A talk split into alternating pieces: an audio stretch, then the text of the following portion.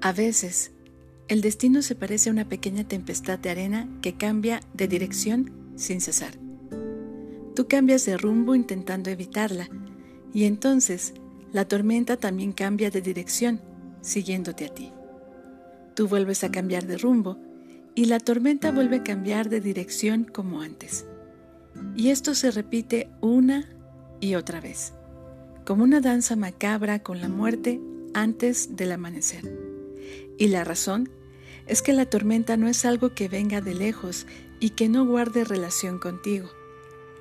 Esta tormenta, en definitiva, eres tú. Es algo que se encuentra en tu interior. Lo único que puedes hacer es resignarte, meterte en ella de cabeza, taparte con fuerza los ojos y las orejas para que no se te llenen de arena e ir atravesándola paso a paso. Y en su interior no hay sol, ni luna, ni dirección. A veces ni siquiera existe el tiempo. Allí solo hay una arena blanca y fina, como polvo de huesos, danzando en lo alto del cielo.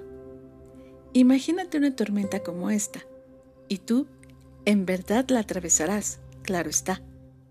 La violenta tormenta de arena, la tormenta de arena metafísica y simbólica, pero por más metafísica y simbólica que sea, te rasgará cruelmente la carne, como si de mil cuchillas se tratase.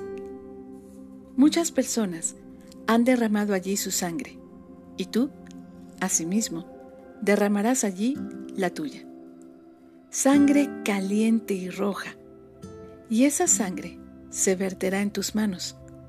Tu sangre y también la sangre de los demás.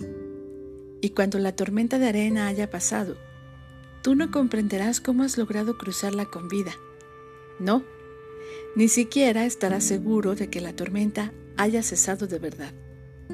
Pero una cosa sí quedará clara, y es que la persona que surja de la tormenta no será la misma persona que penetró en ella.